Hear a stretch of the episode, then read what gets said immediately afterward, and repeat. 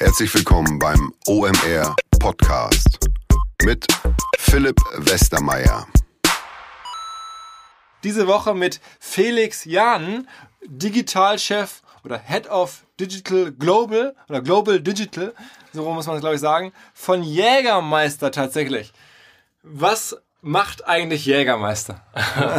Ja, moin erstmal, äh, äh, ganz alte Marke, ne? Also wir machen Schnaps. Wirklich, nur Schnaps.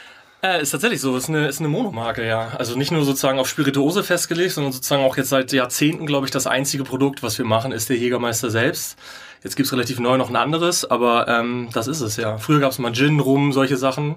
Wie, wie viele Menschen kriegt man sozusagen satt? Wie viele Leute arbeiten bei Jägermeister mit Jägermeister? Ah, das ist eine interessante Frage. Ich habe gerade im Vorgespräch äh, schon ein bisschen drüber philosophiert. Ähm, ich kann es gar nicht so genau sagen, wenn ich ehrlich bin. Ich würde mal sagen, so ungefähr 600 bis 1000. Ich hoffe, ich kriege da jetzt nicht böse Anrufe hinterher. Ähm, das liegt daran, dass wir ähm, in den allermeisten Ländern, wo wir sind, wir sind echt in sehr, sehr vielen Ländern, äh, mit Vertriebspartnern arbeiten und die sind offiziell nicht Teil unserer Company. Also es sind noch deutlich mehr, die darin arbeiten. Wir sind, glaube ich, in 108 Ländern oder so. Also wirklich so die alle, alle üblichen. Und ähm, ja, 600 bis 1000 würde ich sagen. Und äh, kannst du was zu so Umsatzgrößenordnung sagen? Wie groß ist die Firma? Ah, äh, vorhin habe ich es im Vorgespräch erwähnt, der fällt mir gerade ein, dass das bei uns in der Company nicht so gern gesehen ist, aber... Äh, also größer als 100 Millionen Euro Umsatz? Ja. Deutlich? Ja. Aber auch größer als 500 Millionen Euro Umsatz? Ziemlich genau da. Ah, okay. Jetzt habe ich es ja doch gesagt. Okay. ähm, und was macht man jetzt, wenn man sozusagen... Wie lange bist du schon dabei? Ziemlich genau drei Jahre. Und wenn man jetzt, als, als für drei Jahren angefangen hast und dann sagte dir jemand, willst du nicht irgendwie Digitalchef von Jägermeister werden, äh, war dir da sofort klar, was man da machen muss?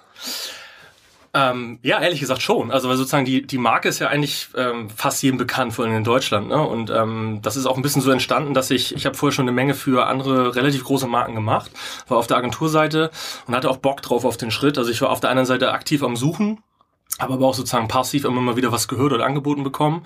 Ähm, so kam das insgesamt zustande und dann ganz konkret bei der Aufgabe, ja, war es mir relativ schnell klar, weil sozusagen einerseits so, wenn man mal ganz bisschen schnelle Recherche macht oder das, was man so aus dem FF weiß, die Marke ist sehr alt, hat schon auch eine Menge innovative Sachen gemacht, ne? Also hat auch so diesen Turnaround geschafft von irgendwie Altherrenschnaps hieß es früher zu einer, glaube ich, wirklich coolen und jungen Marke. Zumindest denken das viele, sicherlich nicht alle. Ähm, aber dann ist eigentlich klar, dass sozusagen digital auf alle Fälle ähm, überhaupt erstmal schon mal da ist. Das ist ja auch nicht Standard bei einer Marke dieser Größenordnung. Ähm, das heißt, man muss jetzt erstmal nicht die grundsätzliche Lanze da brechen, sondern eigentlich gucken, dass man die zur Professionalisierung treibt. Und deshalb ist schon eine Menge an, an, an Zeug da gewesen, auch an Wissen und, und auch Versuchen.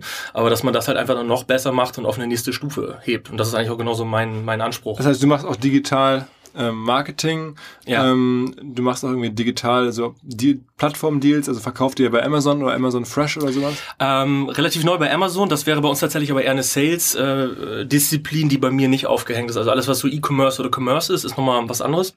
Das steckt bei uns aber noch in den Kinderschuhen. Okay. Also es ist auch tatsächlich gerade ein hochspannendes Thema bei uns, wo wir meiner Meinung nach noch weit unter unseren, unseren Hausaufgaben hinterher Also sind. verkauft ihr online überhaupt Jägermeister?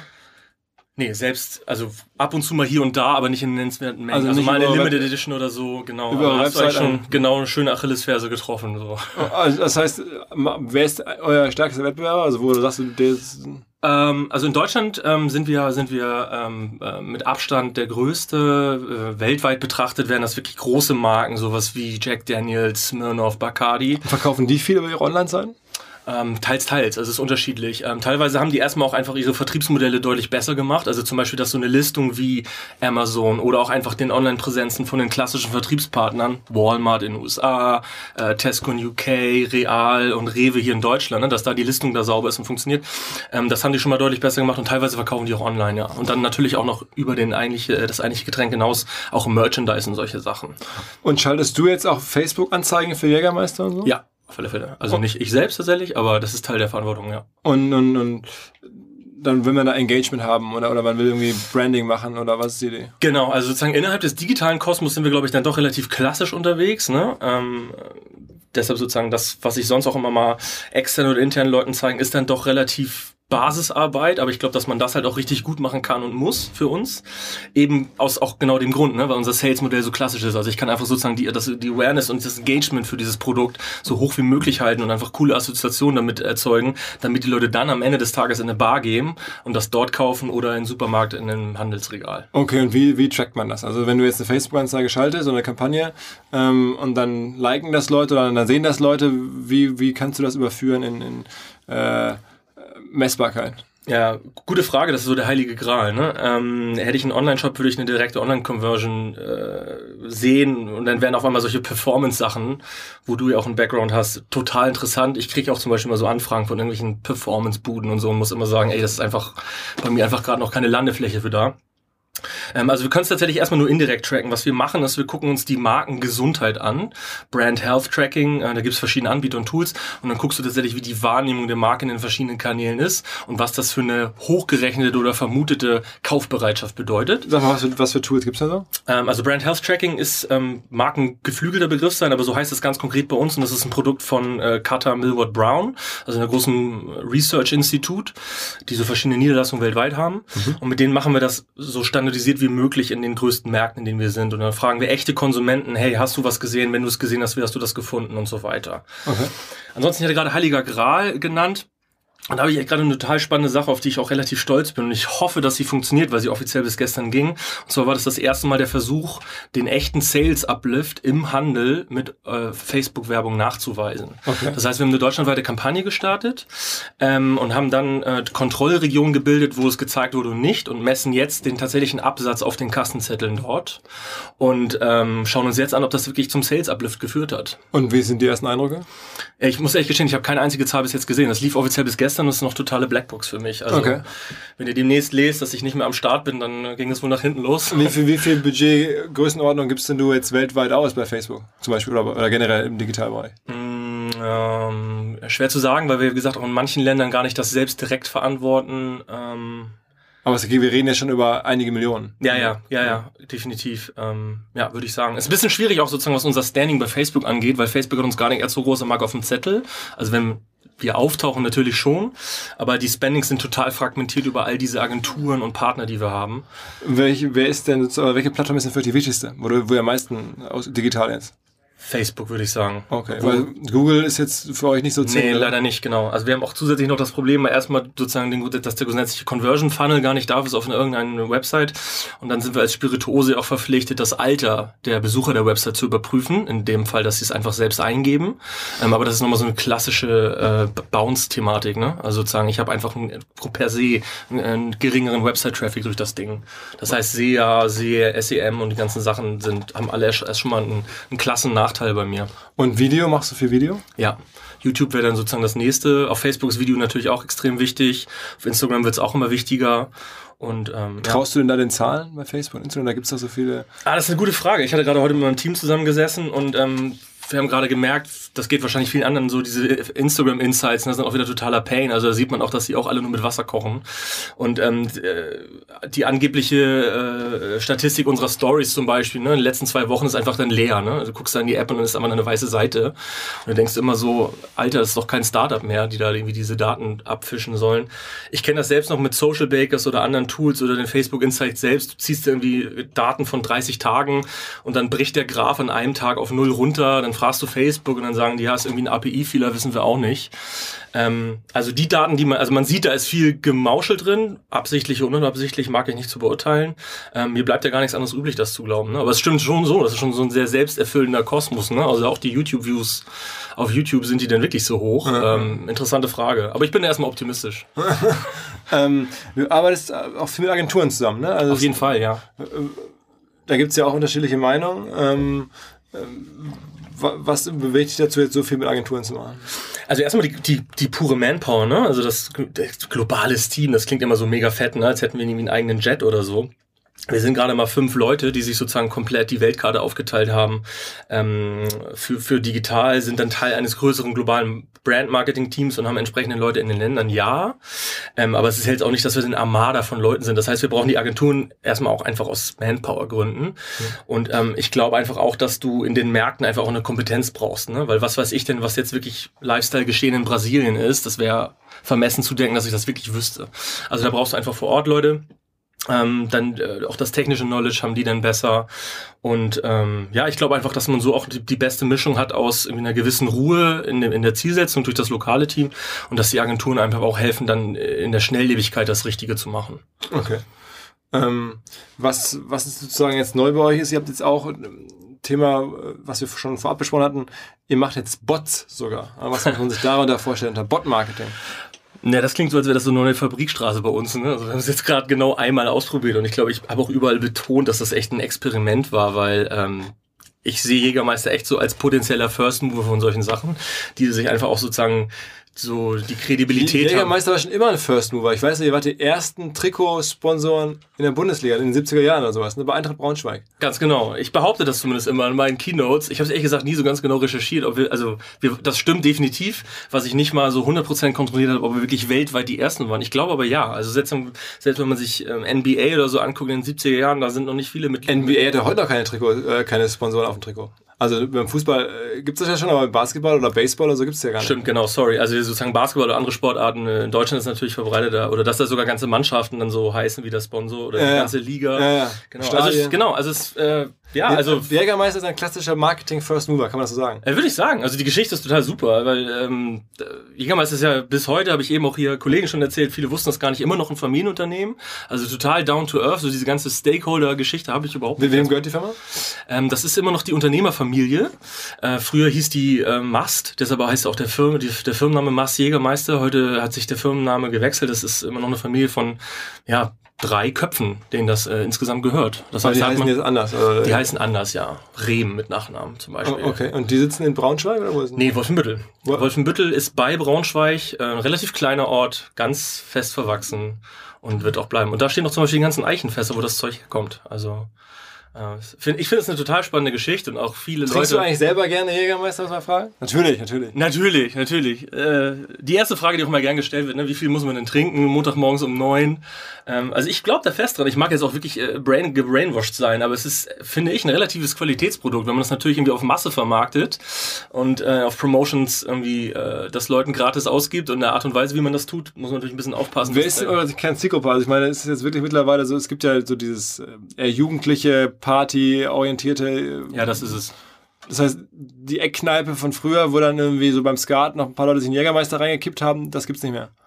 Ja, die Eckkneipe an sich und Skat an sich hat ja grundsätzlich ein Problem, ne? Also sozusagen die Leute, die das sozusagen, ja. also die schade eigentlich um die Eckkneipe, wäre ich auch ein großer Fan von. Aber ähm, das ist, hat ja einfach nicht immer so viel Relevanz, ne? Die Leute, also wir gucken uns tatsächlich solche Trends ganz genau an, ne? Wo, wo bewegen sich Leute abends oder äh, nachts äh, und warum tun sie das? Ich glaube, die Eckkneipe war ja früher einfach so eine Art Sozialpunkt, ne, wo du einfach immer so zusammengekommen bist. Deshalb heißt es ja auch Stammtisch. Und das gibt's heute nicht mehr. Wir wissen alle, dass die Stammtische heutzutage digital sind und du nicht mehr diese Eckkneipe brauchst, um dich irgendwie zugehörig zu gehören. Ne? Du hast irgendwie deine Yoga-Gruppe, du hast deine Basketballgruppe, was weiß ich, egal was für Interessen du hast, mm, äh, Job und äh, das Leben wird immer mobiler, deshalb hat die Eckkneipe einfach ausgedient. Ähm, ähm, aber ähm, das gucken wir uns genau an und wir versuchen tatsächlich die jüngste Zielgruppe zu adressieren, also 18 bis 24-Jährige hier in Deutschland zum Beispiel. Okay, und das geht dann irgendwie natürlich auch viel über Events und sowas. Ne? In Ganz genau. Also genau, digital ist sozusagen nur, nur ein Teil der, der gesamten Klaviatur.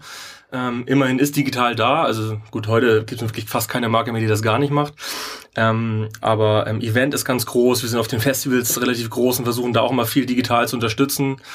Ähm, haben da zum Beispiel ein ganz geiles Piece mit ähm, Alias gemacht. Ähm, dem Rapper, der einfach sozusagen als der Platzhirsch unsere Festivalplatzierung ganz neu war, einfach da äh, einmal durch das Ding gegangen ist und das einfach in einem Rap-Song erzählt hat, was das Teil kann, statt einfach irgendwie drei Bilder zu machen und einen Text. Ähm, also das meinen wir halt genau mit dieser Zielgruppenrelevanz. Ne? Also sozusagen, wenn ich die jungen Leute ansprechen will, dann muss es auch ein Format sein, was denen gefällt. Nochmal ganz kurz zurück, wir haben es glaube ich gar nicht abgeschlossen, diese Bot-Thematik. Ach so, stimmt. Ja, da ähm, ich ja, ich habe mich versucht, die Gelinde aus der Sache rauszuziehen. was, was habt ihr da gemacht? Ähm, also der Bot äh, war im Facebook Messenger Und ähm, da war die Idee, dass du ähm, sozusagen als User in dem Messenger eine persönliche Rap-Nachricht erstellen kannst, um die Freunden zu schicken. In verschiedenen Anlässen. Zum Beispiel, hey, wir müssen mal wieder feiern gehen oder du schuldest mir noch Geld oder irgendetwas. Und ähm, das haben wir entsprechend äh, mit äh, Teaser-Maßnahmen logischerweise auch Facebook Messenger Ads beworben, um da erstmal sozusagen ein gewisses Momentum aufzubauen und die Leute reingeschickt und die Facebook Messenger Ads kann man Ja. nur schalten auf Leute, die, die einem, den Messenger nutzen. die, Oder was meinst du? nee, nee, die auch also, dem zugestimmt haben, oder? Ja, das ist eine hochinteressante Frage. Ähm, das Detail weiß ich gar nicht. Ähm, aber Fälle hast du ja keine Medienbarriere da, drin. Ne? Also ich wäre jetzt unsinnig, auf YouTube Sachen zu schalten, um die Leute dann in Messenger zu Klar, klar, klar. Nee, Ich habe es bei uns mal gesehen, dass, dass wir auch es auch versucht haben und dann habe ich fest, oder haben wir festgestellt, dass das ist gar nicht so, also mach jetzt auch falsch, aber vielleicht, doch, ich glaube, es war so, dass, dass du irgendwie, äh, dass du ein bisschen so Double Opt-in quasi haben musst von den Leuten. Ähm, während wir dann beim normalen Facebook kannst du einfach alle antargeten und fertig. Ähm, Es kann auch sein, dass die Ads, also definitiv sind auch Ads im, im normalen Facebook-Stream gelaufen und haben dann in den Messenger äh, geleitet. Die Hauptnutzung ist natürlich auf dem Smartphone und dann hast du diesen klassischen App-Sprung, der aber tatsächlich funktioniert. hat. Aber die, also das heißt, irgendwie, ihr wolltet einfach Leute sozusagen engagen mit Genau, Jägermeister, indem genau. sie irgendwelche Botschaften aufnehmen. Genau. Also die Idee war einfach, ähm, wo wir so hergekommen sind, ähm, ich hatte ja vorhin schon gesagt, so, im digitalen Marketing machen wir dann ja doch eher die klassischen Sachen, jetzt nicht die ultra innovativen. Ähm, also weil Commerce zum Beispiel und solche Sachen fehlen. Ähm, aber versuchen halt da sozusagen inhaltlich einfach innovativ zu sein. Wir haben auch festgestellt, die Kommunikation findet zum großen Teil äh, gerade bei den jungen Leuten in diesen Messenger-Apps statt. Ne? Also WhatsApp, Facebook Messenger und was es da sonst noch alles gibt. Ähm, und nicht auf diesen öffentlichen Kanälen. Also ob das jetzt Jägermeister ist oder meinetwegen auch irgendwie ein Barkeeper seid oder irgendwie sowas.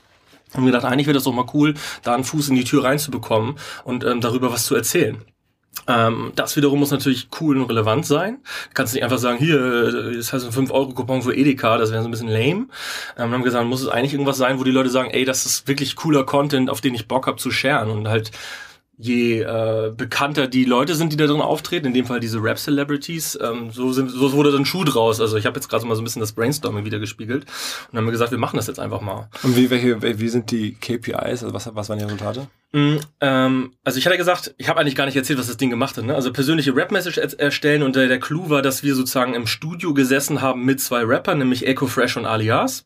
Relativ bekannte, vor allem in der Zielgruppe bekannte deutschsprachige Rapper. Und ähm, weil wir halt auch ein großes Musikengagement haben, ähm, so wird da eine Kurve draus. Ähm, und mit dem haben wir im Studio gesessen und live, relativ live, diese Anfragen reinbekommen. Und die haben dann tatsächlich dann sozusagen mit persönlichen Botschaft, also haben Hey Philipp erwähnt zum Beispiel, ähm, und das dann gerappt und daraus ein Video gemacht und das haben die User bekommen. Das haben wir nur einen Tag lang gemacht, weil irgendwann ist auch mein Geld mal alle. Ähm, und haben dann auf so eine Masse äh, Longtail-Phase gesetzt, wo wir vorproduzierte Videos hatten, die du dann immer noch relativ interaktiv auswählen kannst. Und das Ding ist bis heute so online. Ähm, und das haben insgesamt 40.000 Leute gemacht. Diese ganze ähm, Teaser-Kampagne drumherum war noch deutlich reichweitenstarker. Also sozusagen grundsätzlich gesehen, dass wir das gemacht haben, waren es vier Millionen Leute. Und ähm, die Verweildauer im Bot waren ungefähr sieben Minuten, was echt viel ist. Also so ein Schnitt für Marken und uns, würde ich mal behaupten, ist sowas wie zwei Minuten. Also sieht man schon, das hat extrem gut funktioniert und wir sind da super happy mit. Okay, okay. Ähm, also das heißt demnächst mehr davon. Ja, wir machen jetzt nur noch Bots. nee, also ist eine gute Frage. Also wann ist das Ding verglüht, ne? Also ähm, wir als Marke und mein Team hat auch jetzt relativ viel äh, Tension wegen dieser Sache bekommen, ne? Weil jetzt werden wir so total als Innovationsführer geholt, so Ja. als tausend Jahre alte Schnapsmarke. ja. genau, anders bin ich hier ja nicht reingekommen heute. und ähm, äh, das ist natürlich Quatsch. Also wir werden jetzt nicht immer nur Bots machen und so. Man kann jetzt auch diskutieren, ob Bots nicht eigentlich eher so ein Service-Level-Ding sind. Also ich bin jetzt ja nicht die Lufthansa oder so.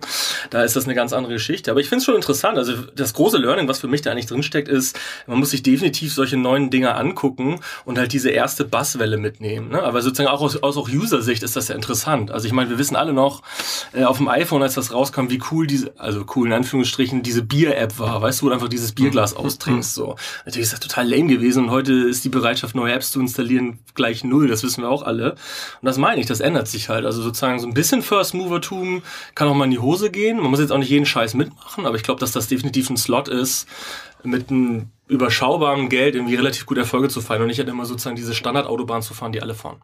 Apropos jeden Scheiß mitmachen, ne? ähm, Influencer-Marketing, wie, Sind wir voll dabei. ja? Ja, klar. Was macht ihr da so? Ah, oh, relativ viele Sachen, ne? Also wir haben erstmal sozusagen im könnte man das B2B-Bereich äh, sehen. Auf alle Fälle haben wir sehr viel Kontakt mit den Barkeepern selbst. Ne? Die sind ja sozusagen eigentlich sozusagen die ältesten Influencer der Welt, wenn man mal ehrlich ist. Also bist du schon mal in eine Bar gegangen, hast gefragt, hey, was empfiehlst du mir? Oder ist dir das zu blöd?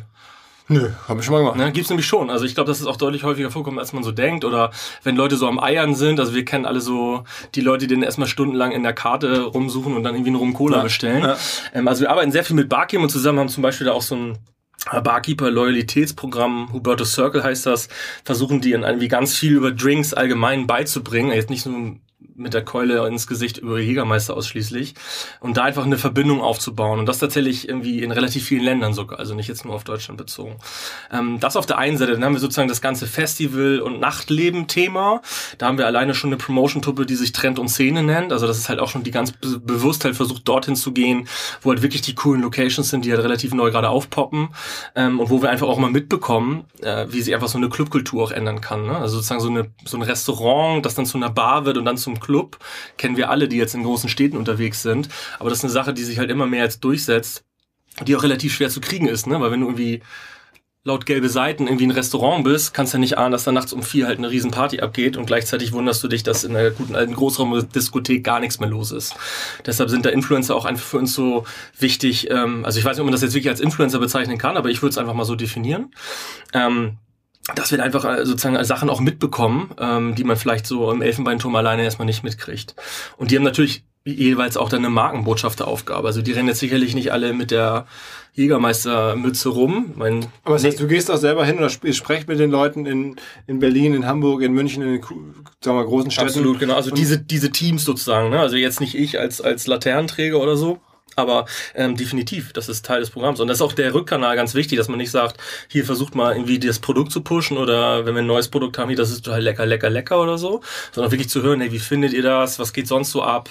Wie sind die Gastronomen drauf? Was haben die vielleicht auch für Probleme, die wir versuchen mit zu lösen? Und auf der oberen Ebene, dass ihr irgendwelche Leuten mit, mit, mit richtig, sagen wir, digitalem Reach, ein paar hunderttausend oder ein paar Millionen Follower, Das machen wir auch. Und das wäre sozusagen jetzt der Abschluss eigentlich. Ne? Das ist dann so der, der Klassiker ähm, oder der modernere Klassiker. Ähm, das versuchen wir auch, wobei wir da, glaube ich, eher so auch so dieses Micro-Influencer-Modell äh, setzen. Ne? Also lieber irgendwie zehn Influencer mit 1000 Followern als irgendwie den einen mit 10.000. Ähm, ne? Organische Reichweite und so weiter. Wenn man das addiert, ist eher so diese Schwarmgeschichte klüger und wahrscheinlich... wen habt ihr da so noch ein paar Beispiele, mit denen ihr zufrieden seid? kann ich ehrlich gesagt gar keinen nennen. Ähm, nee, kann ich tatsächlich nicht. Aber was wir auch machen, teilweise einfach Fotografen, die viel im Nachtleben unterwegs sind, äh, zu holen, die für uns dann Contents produzieren, die wir auf Instagram packen. Aber jetzt einen berühmten Namen habe ich tatsächlich nicht im Petto, sorry. Also müsste ja kein Berühmter sein, also ein Vertical, wo, halt jemand, sind ja dann schon mehr oder weniger, also ich habe glaube ich bei Facebook auch tausend Freunde, haben wir ganz viele. Also das, das heißt, ihr sucht auch, auch Einzelpersonen sozusagen aus. Ja, genau, aber wir arbeiten auch mit Plattformen zusammen. Wir haben zum Beispiel auch mal einen, Test-Case mit Reach Hero in, in UK gemacht, dann die Leute auch, ähm, also mit denen wir vorher wirklich null Kontakt haben. Ähm, inzwischen, also so Influencers, äh, Plattformen gibt's ja irgendwie inzwischen auch wie Pilze im Wald, ne? Ja, ja. Also poppen überall raus und am Ende haben sie die gleichen Influencer alle gelistet. Ähm, aber da suchen wir uns schon mal bewusst teilweise für Cases welche raus. Aber so ein dauerhaftes Engagement, dass man sagt, der postet jetzt irgendwie jedes Jahr, jeden Tag, äh, einmal, äh, das gesamte Jahr einmal am Tag, das haben wir so einfach nicht. Also es Bewusst nicht. Nee, ich glaube auch nicht dran, dass, also ich, ich habe auch immer noch so ein bisschen das Gefühl, dass das auch schnell schiefgehen kann. Äh, hast du gerade diesen Case mit Korall gesehen? Nee. Also da ist ja so ein mittlerer Shitstorm irgendwie passiert. Korall hat das irgendwie, glaube ich, schlecht gemanagt gemacht irgendwie und hat dann wirklich Influencern, Was also die- mehreren dieses Produkt gegeben, die sie dann so völlig artifiziell neben der Waschmaschine mit dieser Pulle Waschmittel fotografiert haben, gesagt haben, hey, liebe Follower-Community, heute ist mal wieder Waschtag, natürlich setze ich auf das Korall äh, Dingsbums Ultra, ähm, also das ist ja völlig unglaubwürdig so und äh, das kann auch mega schnell nach hinten gehen und dann springen irgendwie Marketing-Blogs auf dich rauf und, und, und bashen dich, in dem Fall völlig zurecht. Also das wollen wir bewusst vermeiden. Ähm, ich glaube, das ist einfach auch nicht unser, wir sind eh nicht so der vom Stil her die, die Leute mit den großen Deals. Wir machen immer eher so, so viele kleine Sachen. Ist also, glaube ich, eher so das Ding. Also wir sind, wir verstehen uns auch nicht so als klassischer Werbetreibender. Ne? Also ich, was ich, wenn ich mich jetzt mit einer Mediaagentur zusammensetze, die halt auch diese Frage stellen, wie viel spendest du denn in Millionen oder Milliarden auf Facebook? So, ja, relativ schwer zu sagen, weil wir sozusagen relativ viele schlaue Köpfe haben, die das jeweils für sich entscheiden und dann nicht irgendwie der eine Big Boss im Sattel sitzt, der das alleine macht. Okay, okay, aber ihr habt trotzdem einen Facebook-Account am Ende, oder? Ja, genau. Also das ist ähm, ja das ist ja diese Hierarchie, ne, dass du sozusagen als Marke gesammelt alle lokalen Länderseiten hast. Aber wir haben tatsächlich irgendwie 70, 80 Länderseiten und ähm, die sind auch von riesengroß in USA und Deutschland bis hin zu ähm, keine Ahnung ähm, äh, Mongolei und solche Länder. Und das ist ja klar, dass das Wo sozusagen überall, wo überall man gerne einen Kräuterschnaps trinkt. Wo würde man einen Kräuterschnaps trinken? Also was, wo ich selbst noch nicht war und total gerne mal hin möchte, ist Korea. Aber Ähm, da seid ist ihr auch hier- schon groß, oder nicht? Ja, da sind wir schon. Und ähm, das ist total witzig da. Ähm, also ich bin erstmal total großer Markenfan. Ne? Ähm, hier auf dem Tisch stehen auch so ein paar, ein paar Vorbilder sogar auch. Und ich finde das krass, da immer wieder zu beobachten, wie man eigentlich ja Produkt und Marke trennen muss. Und das siehst du in Korea total gut, weil die Leute wissen da logischerweise nicht, dass wir 100 Jahre alt sind. Also in Deutschland weiß das auch jeder, der nicht trinkt und feiert ähm, und kennt irgendwie diesen Hirschen und so. Aber in Korea denken die Leute, das ist eine ausgedachte Marke. Ne? Die sehen diesen Hirschen da, dann sehen sie eine Red Bull-Dose und denken, ja klar, die haben irgendwie einen Stier drauf, die anderen haben einen Hirsch. Hat sich in den 90er Jahren mal ein Grafiker hingesetzt und, und go. So, und das ist bei uns halt wirklich anders. So, und dass da auch logischerweise dann das Wissen über das Produkt ein ganz anderes ist und damit vermeintlich auch die Produktqualität, ähm, das kriegst du ja gar nicht vermittelt, wenn du den Leuten das nicht erzählst. Und das muss halt Marketing leisten. Aber deshalb sind wir so eine total gehypte Pop-Marke da.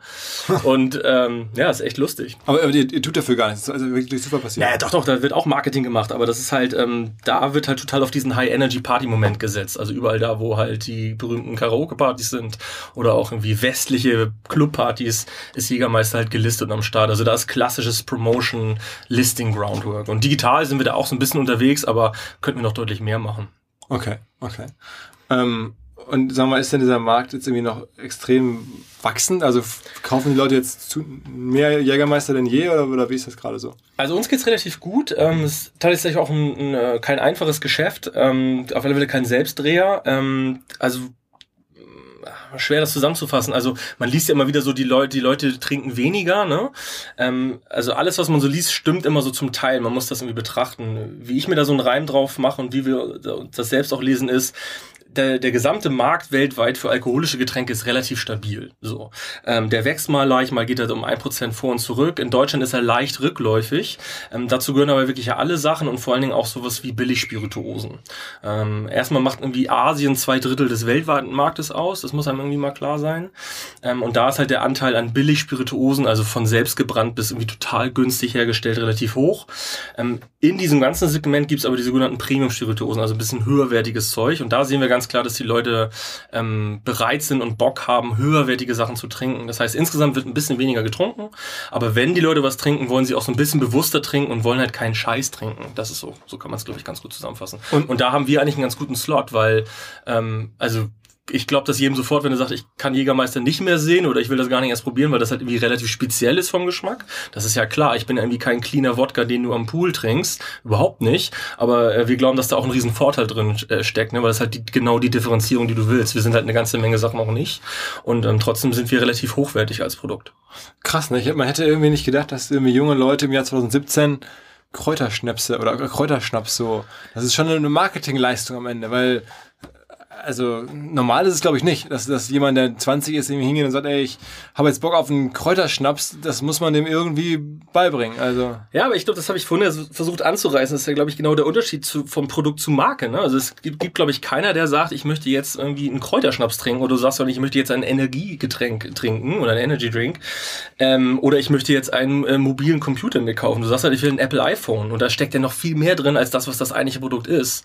Und wenn das Produkt selbst auch gut ist, und das muss es auch sein, klar, es ist ein entscheidender Aspekt, aber eigentlich kaufst du dich ja in diesen Lifestyle ein. Und äh, gerade die Jugend von heute, also wir lesen natürlich auch jede Menge Jugendstudien, die haben ja auch so ein Identifikationsproblem. Ne? Heutzutage ist ja alles möglich. Irgendwie soll ich jetzt mein Studium beenden? Ach nee, ich mache doch eine Bar in Thailand auf. Also auch so diese Hektik und Unentschlossenheit führt ja auch dazu, und auch das, diese unendlichen Möglichkeiten, die jedem da zur Verfügung stellen, führt ja dazu, dass die Leute auch irgendwas brauchen, mit dem sie sich identifizieren. Und ich glaube, dass Marken da äh, eine unglaublich große Rolle spielen können. Ne? Also deshalb sehen wir auch, dass Nike im Aufwind ist und die Leute sich darüber definieren, dass sie Air Max tragen äh, und nicht irgendwie sagen, ich bin der und der Typ und jetzt passt Nike Air Max als sehr guter äh, Freizeitlaufschuh zu mir. Das ist ja genau andersrum. Und ich glaube auch genau, dass das der Grund ist, wo wir eine gute Chance haben zu sagen, ich bin 20, ich will jetzt feiern und ich trinke halt irgendwie den coolsten Shot der Welt. Oh, also muss man wirklich sagen, das ist jetzt ja, beim iPhone ist es halt so, es er bringt ja wirklich eine klare Funktion, wo du sagst, okay, das möchte ich jetzt auch unabhängig von dem Marketing, möchte ich es gerne haben, weil mir das jetzt irgendwie hilft, in meinem Alltag Sachen zu machen, die ich sonst nicht könnte. Ähm, Aber beim Jägermeister würde ich ja sagen, das ist jetzt ja, ein spezielles Getränk, was du schon gesagt hast, was man erstmal irgendwie in, in, im wahrsten Sinne des Wortes in die Köpfe der jungen Leute reinkriegen muss. Erst in die Köpfe und dann in den Rachen. Ähm, ja, aber also dann bist du selbst iPhone-User oder bist du Android-Welt? Nee, also, ich, ich bin iPhone-Nutzer. Ah, okay, das ist ja sozusagen die Star Wars-Frage, ne? Sozusagen die dunkle oder helle Seite der Macht. Wir können jetzt gerne gleich nochmal diskutieren, was hell und dunkel ist.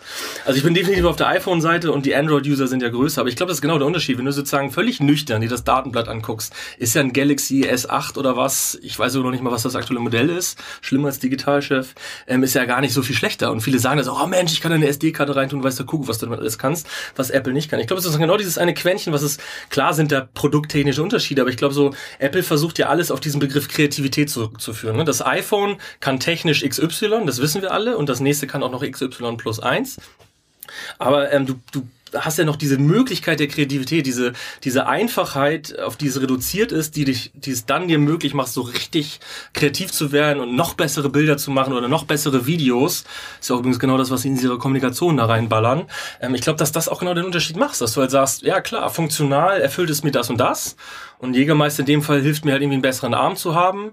Ähm, aber es ist auch noch ein bisschen mehr. Ich zeige mich damit, das sagt auch was über mich, das sagt auch, ich möchte jetzt nicht einen Wodka-Soda trinken und versuche, dass der Abend irgendwie sanft ausklingt und gleich hau ich hier ab, sondern wenn du einen Jägermeister trinkst, ist das auch ein Tick weit eine Ansage. Dann bist, so. du, auf, bist du auf Alarm. Ja, also das geht auch anders, ne? Also sozusagen, das sagen halt viele bei dem ersten Jägermeister wird zu Alarm, aber ähm, du kannst auch großartige Cocktails damit machen und das ist genau mein Job. Aber man trinkt es nicht alleine zu Hause abends. Nee, das sollte man sowieso nicht mit Alkohol, ne? Alles klar. Ja, okay. Ähm, äh, da habe ich viel mitgenommen. Äh, ich finde das schon faszinierend. Also das ist halt auch irgendwie am Ende, glaube ich, nicht so ganz äh, zu greifen, was das genau ist, dass irgendwie jetzt Menschen so ein, also, oder glaubst du, dass es möglich wäre, so einen Kräuterschnaps heute nochmal neu äh, auf, an den Markt zu bringen und Leute? Auf jeden Fall, auf jeden Fall. Was trinkst du denn gerne? Bist du so ein Gin-Typ oder so? Ich trinke äh, gar nicht so viel Alkohol im Moment. Ähm, insofern ähm, bin ich da jetzt nicht so tief drin. Ähm, aber aber Gin ist ja so ein Trend, den man mitbekommen hat. Ne? Und absolut, klar. Also ich, ja. das habe ich mitbekommen. Ja. Und so mein, mein liebstes Beispiel da aus der Geschichte ist sozusagen ähm, so Hendrix Gin, hatten viele bestimmt schon mal mhm. gehört. Ja. Dann gibt's so Thomas Henry Tonic Water als als Filler, also sozusagen ähm, um daraus den Drink zu machen. Und beides sind halt ausgedachte Marken, die relativ neu sind. Ähm, ich glaube, beide so von, weiß nicht, 2004 oder 2001. Ähm, ich hoffe, ich erzähle jetzt keinen Quatsch, dann gerne bitte kommentieren und mich anschreiben. Aber ich bin mir da ziemlich sicher, dass das relativ neue und junge Marken sind. Und so ein, so ein Hendrix Gin positioniert sich ja total halt auch oft Tradition und versucht diese ganzen Aspekte, die diese gesamte Gin- und Spirituosenkultur mitbringen, da reinzubringen. Und das, ich glaube, das wissen die wenigsten und es ist den Leuten dann auch egal. So und äh, also nicht egal, ne? wenn sie es dann wissen, sind sie vielleicht auch ein Tick weit sauer oder enttäuscht, aber ich meine halt, das, ist, das steht einfach nicht im Vordergrund. Also ich will jetzt auch nicht sagen, dass Marketing irgendwie so ein Taschenspielertrick ist und den Leuten was vormachen kannst, gar nicht. Aber ich glaube schon, dass es vollkommen möglich ist, weil du da so raufspringen kannst und, und sämtliche Craft-Bier-Marken, die aussehen, als würden sie von 1813 kommen, äh, sind in Wahrheit aus 2016 und ähm, das geht definitiv. Also du musst einfach einen Zeitgeist treffen und das, was die Leute wollen. Die wollen halt gerne ein Bier trinken, gerne ein Gin trinken und dann halt auch ein gewisses Gefühl haben, haben, dass sie damit gerade Trend sind. Du sprichst ja so total entspannend und ähm, wie wurdest denn du sozusagen, ich meine, jetzt Jägermeister schaffst du ja jetzt schon über Jahrzehnte hinweg, so diesen Touch zu haben oder irgendwie zu funktionieren als, als Marke. Wie wirst denn du da sozusagen reingebracht in diese Markenwelt, wenn du da neu kommst? Also woher weißt du, was passt oder wie haben die dich sozusagen ausgewählt? Ähm, weil das ist ja schon eine sehr spezielle Botschaft, die man da irgendwie jetzt treffen muss. Ähm, wie läuft sowas? Äh, das ist eine ziemlich gute Frage. Ähm, beziehungsweise waren es ja auch mehrere. ähm, also erstmal sozusagen, der Recruitment-Prozess bei mir war tatsächlich echt relativ kompliziert. Ich glaube, das liegt aber daran, dass es relativ bürokratisch war. Ich glaube, ich hatte insgesamt sowas wie sechs Bewerbungsgespräche oder so. Ähm, das letzte dann irgendwie so äh, zwei Tage auf Abruf hier, sie müssen nach London kommen, so. Also wirklich auch völlig verrückt ein bisschen. Ähm, hat am Ende dann auch gut geklappt, wobei totale Blackbox, ne? Also ich wusste bis zum Ende nicht, irgendwie hassen die mich total und äh, wollen die nur irgendwas anderes wissen.